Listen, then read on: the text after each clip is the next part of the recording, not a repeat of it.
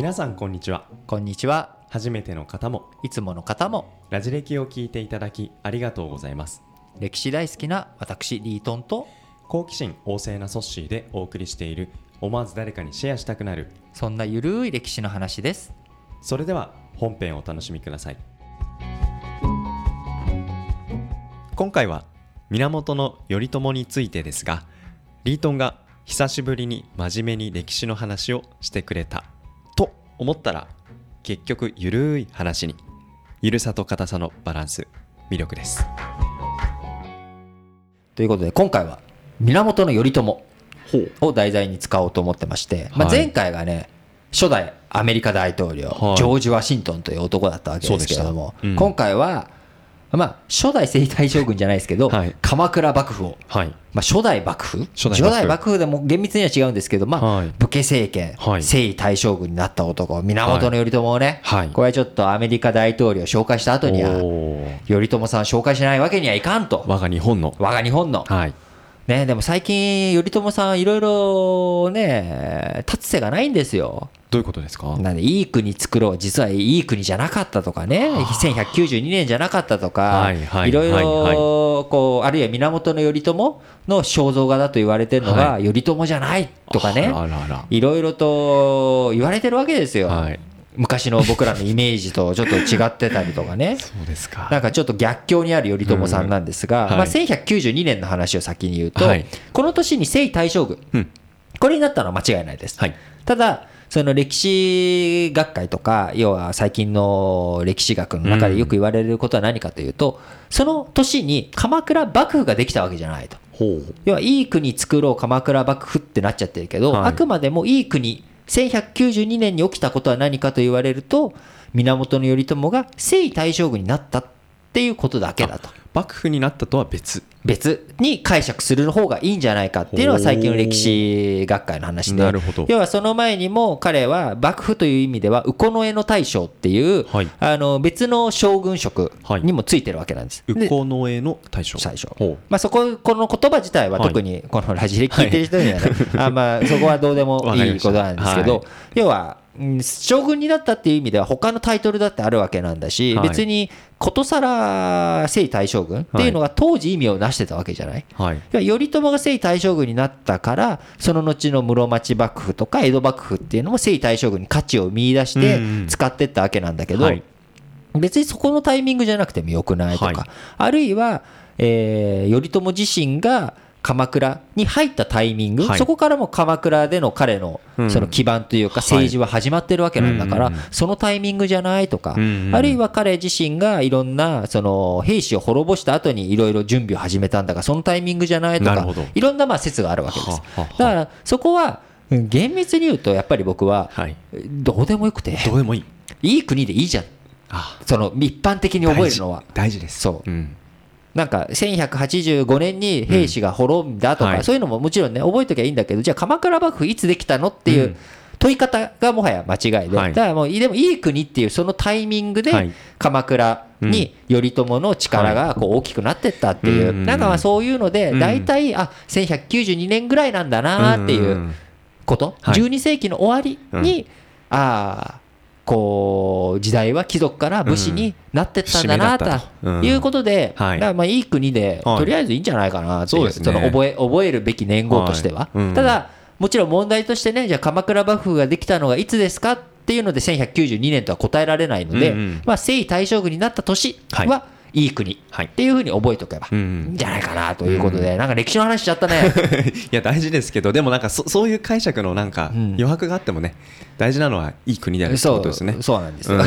そうよくそう。わかんなくなっちゃったけど、うん。まああの頼朝ね、はい。他にもあるわけですよ。はい。頼朝さんいろんな話が。はい。例えばですね、まあ頼朝さんっていうのはやっぱりカカ怖かったと。か。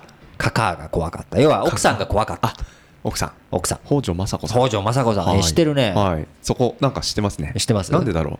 なんか仲いいとかそんな話聞いたことあるかもしれない。まあそうですね、まあはい。でも、あのまあ、浮気、嫁さんがね、怖くてはい。浮気もできなかったとかね、うん。できたとかね、まあ、いろんな話があるわけなんですけれども、はい。まあ、なかなか頼朝という人ははい。武士らしからぬ面も結構あってですね。ほうほうほう、あのまあ、武士ってどんなイメージですか？武士。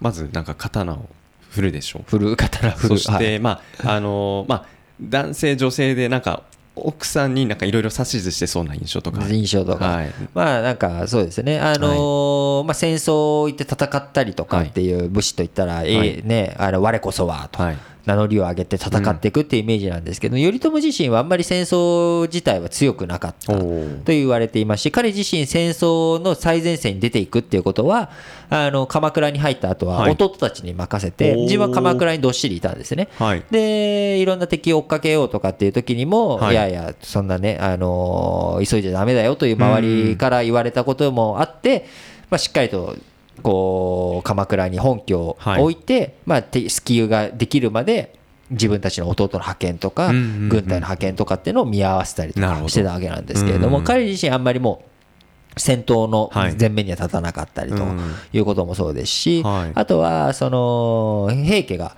滅んだ後に、はい。まあ源義経うん。とか、その他の人たちがあれなんですよ。あのはい。後白河上皇っていう、はい。まあ、当時のその天皇家。うん。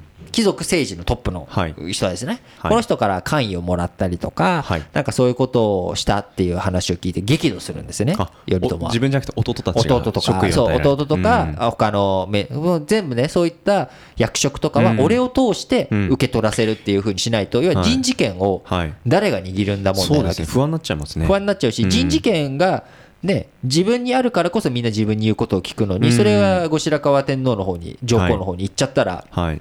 自分の権威というのは丸つぶれになって鎌倉っていうのは滅んでしまうということで非常な危機感を抱くわけです。ではい。うん。これで頼朝何したかどうしたと思います？その官位をもらっちゃったやつら。え。ーお前はもう家族じゃない。まあ義経に対してはまあそうですよな、うん。他の他。のそのうん。もともと自分の部下だった人たちがに対して。なんでしょ何をしたか。ううん。ちょっとわかんないな。新しい職位を与えた。まあ、だから、まあ、要はお前ら全員クビやと。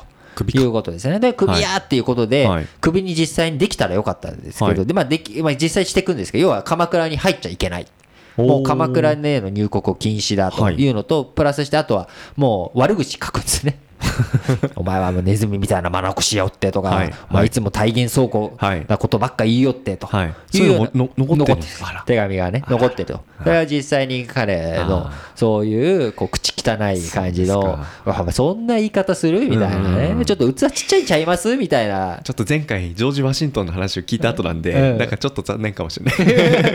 そうなんですよ。だ別にねそれははい。頼朝自身がはい。まあだから普通の人だったんですよ。わりかしそのうん。女房怖けりゃそうですね。あのー自分に逆らうやつは憎いし、それをなんかおおらかにこう受け止めてやるみたいな、うん。そういう気持ちもね、うんまあ、もちろんその時代がまさに大きく変わっていく、はい。貴族政治から武家政治に変わっていくっていうドラスティックなタイミングにおいて一番怖いのは敵よりもうん。味方の中にいる、ね裏切り者の方がはい。よっぽど怖いと。うん。そういった気持ちもあってあのしっかりとそこはけじめをつけてやっていったっていうこと。これはね、あの器が大きい小さいっていうことに限らないかもしれないですけど、でもやっぱりなんかねちょっとね、なんかちょっと、ちょっともうちょっとなんかどしっと構えた何かそうですね,、戦いあの写真から印象を持ってたのとちょっと違ったかもななんかね、うん。ちょっともう少しはい。こうどちらかというとその頼朝自身も最初はい。生まれ育ちっていうのは貴族的なうん。形で生まれ育ちがあるわけなので、はい。まあ、その後流刑にあって、うん。あのー